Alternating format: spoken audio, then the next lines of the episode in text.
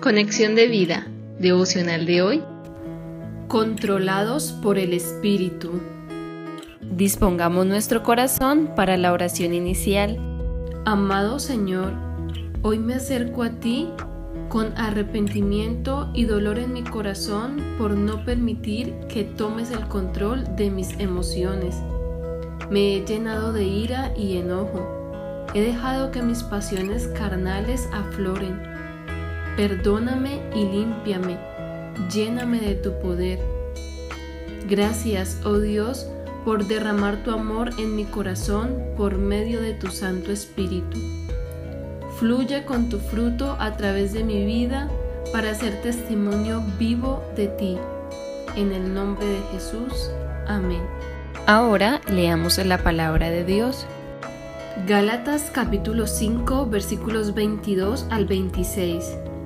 Mas el fruto del Espíritu es amor, gozo, paz, paciencia, benignidad, bondad, fe, mansedumbre, templanza.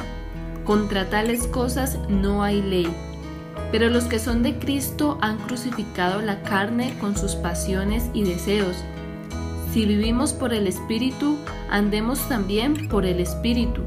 No nos hagamos vanagloriosos, irritándonos unos a otros, envidiándonos unos a otros.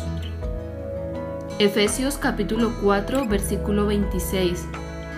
Airaos, pero no pequéis, no se ponga el sol sobre vuestro enojo.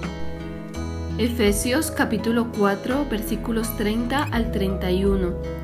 Y no contristéis al Espíritu Santo de Dios, con el cual fuisteis sellados para el día de la redención Quítense de vosotros toda amargura, enojo, ira, gritería y maledicencia, y toda malicia.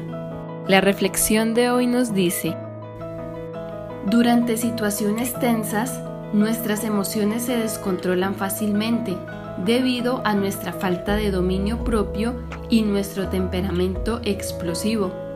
Caemos en enojo, ira y ofendemos a otras personas afectando nuestras relaciones con nuestros seres queridos. Igual que en una caldera hay que mantener el nivel de agua seguro para que no explote, debemos someternos al control del Espíritu Santo para que nuestra caldera emocional esté segura y no cause daño a otros. Por eso, entreguemos nuestras emociones al Señor para que nos ayude a controlar nuestro carácter. Pidamos al Espíritu Santo que nos llene, nos consuele, nos guíe y nos libere de todo sentimiento dañino.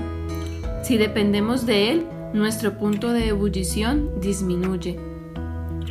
La conducta cristiana debe alcanzar la altura de la persona que nos ha amado, escogido, redimido y unido, Dios mismo.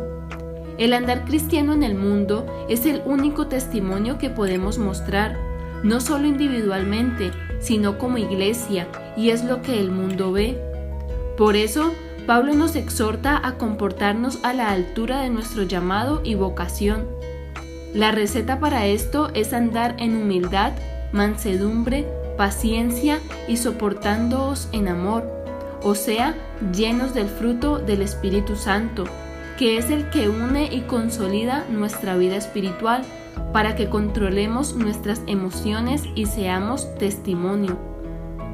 Permitamos al Espíritu Santo que tome el control absoluto de nuestro ser para que ya no demos rienda suelta a nuestros deseos y pasiones carnales que nos llevan a la mentira, a la corrupción, a la lujuria, al rencor, a la ira, a la rabia, las quejas, la maledicencia y la malicia pues esto contrista al Espíritu de Dios, apagándolo dentro de nosotros y evitando que fluya con su presencia y gracia.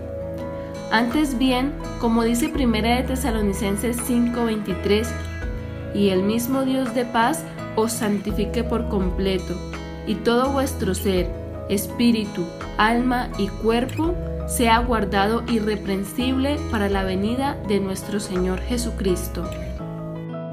Visítanos en www.conexiondevida.org. Descarga nuestras aplicaciones móviles y síguenos en nuestras redes sociales